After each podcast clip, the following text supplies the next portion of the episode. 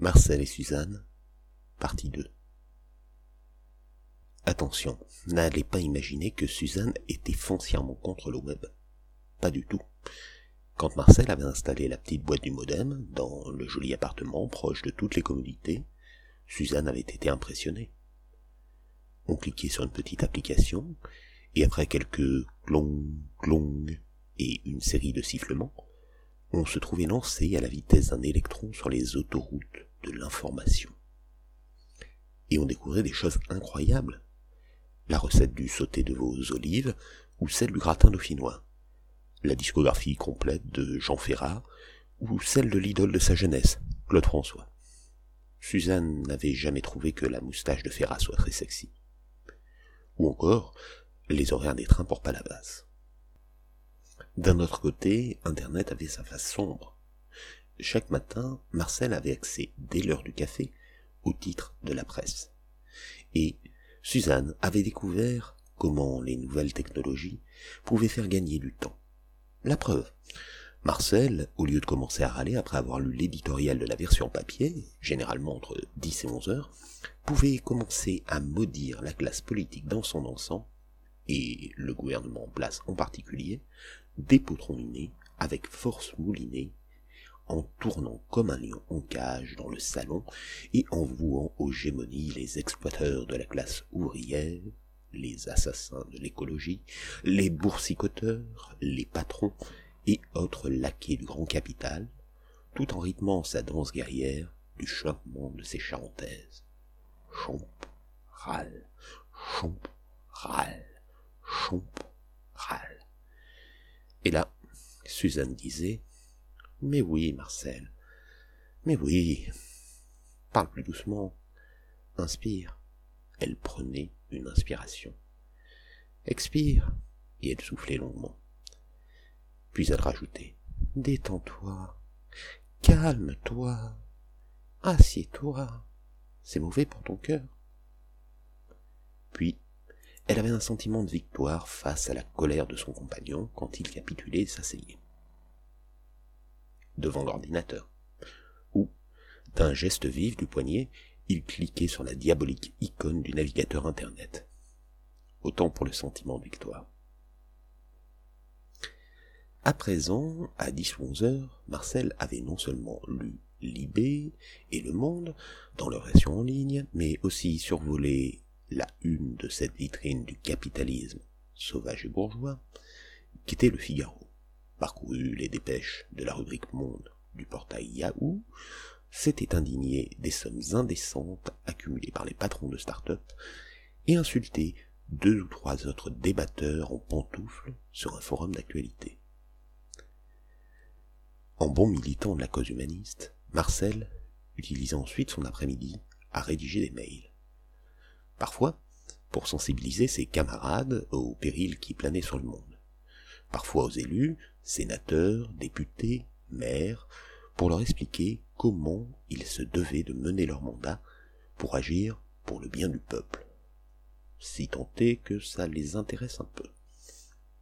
Enfin, quand le soir venait, il se plaignait du manque de réactivité de celles et ceux qui n'avaient pas daigné répondre à sa prose, se lamentant du désintérêt de toutes ces victimes consentantes de l'asservissement bourgeois.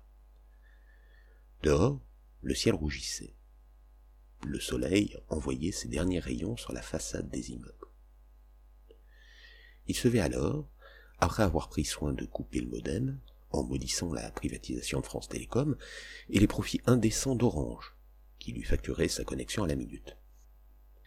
Il allait jusqu'à l'interruption du salon, du palourd de celui qui tout le jour a œuvré contre l'asservissement des masses laborieuses. Chomp, râle, chomp, râle, chomp, râle. Il allumait la lumière, puis se dirigeait vers la baie vitrée, donnant sur le balcon pour remonter le store et baisser le grand volet roulant. Et c'est là qu'un soir de printemps, pour la première fois, il avait vu. Enfin, vu, c'est beaucoup dire. Il avait aperçu du coin de l'œil. Sur la façade de la barre d'immeuble, de l'autre côté de la résidence, dans la lueur du soir, il avait vu une sorte d'éclair, comme si le soleil s'était reflété dans un bout de verre en mouvement. Il avait tourné la tête pour mieux voir. Sur une terrasse, en face, il y avait une personne avec un appareil photo.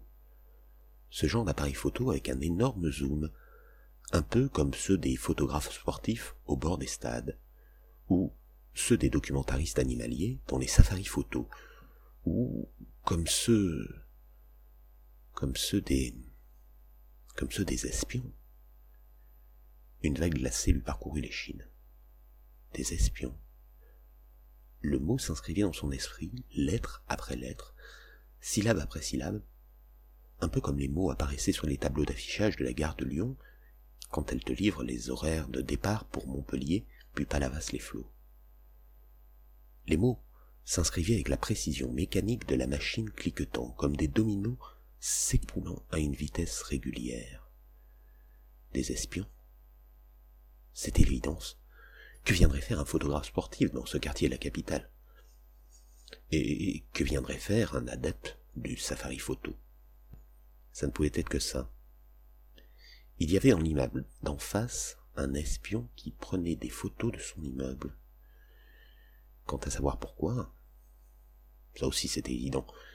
Il l'avait lu dans la rubrique sécurité de la question du site de son fournisseur d'accès à Internet. Grâce aux cookies, on pouvait tout savoir de celles et ceux qui naviguaient sur la toile. Et cet espion en face en était la preuve vivante. Il savait tout.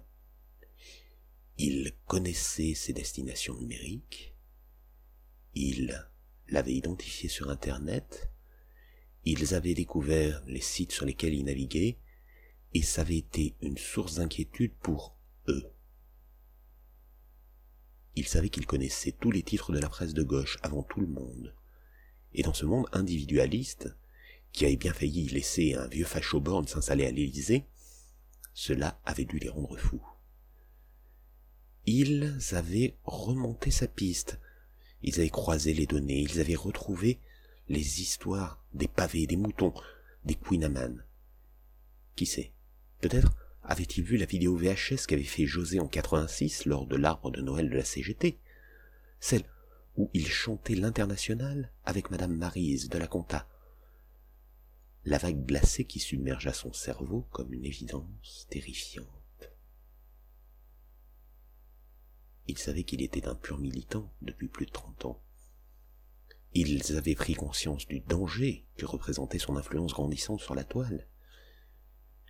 Ils savaient que courriel après courriel, il réveillait les consciences de celles et ceux à qui il adressait ses mails quotidiens. D'ailleurs, c'était évident qu'il écrivait des choses dangereuses. Il se souvient du dernier apéro avec José, qui lui avait dit Bah, bon Marcel, t'arrêtes pas d'envoyer des emails sa voix était pâteuse après le quatrième pastis. Et, et, et pour tout te dire, dès que je vois un de tes messages, je le mets dans la corbeille. Ça aurait dû lui mettre la puce à l'oreille. Si José, qui avait mené une grande carrière au syndicat dans les années 80, supprimait ses courriels dès qu'il les recevait, c'est qu'il avait peur. Peur que, que, les autorités, en scannant son ordi, réalisent à quel point ils étaient subversifs. On la faisait pas à José. Il avait toutes les formations à la gestion du risque au syndicat. Tout fut clair. Il était un grain de sable dans la mécanique bien huilée de la puissance écrasante du capitalisme, et on lui avait envoyé un espion qu'il surveillait dans l'immeuble d'en face. Il allait falloir faire plus attention il allait falloir qu'il comprenne quelle force politique était à ses trousses, quelle agence secrète et puissante l'avait à l'œil, et surtout qu'il continue son dur combat de lanceur d'alerte. Couvert d'une sueur froide, tous les sens aux aguets, le souffle court, il entendit des pas dans le couloir. Il haleta. Ils étaient là. Puis les pas s'arrêtèrent dans son dos à l'entrée du salon. Il y eut un léger raclement de gorge. Puis, il entendit la voix de Suzanne. Marcel, viens manger, j'ai fait du gratin dauphinois. Lentement, Il prit une grande inspiration. Puis il souffla l'ombre. J'arrive, dit-il. Il tourna le dos à la fenêtre et se dirigea vers la cuisine, à pas lourd. Chomp, Rommel, chomp, Rommel, chomp, Rommel. Dès demain, il faudrait qu'il reprenne le combat.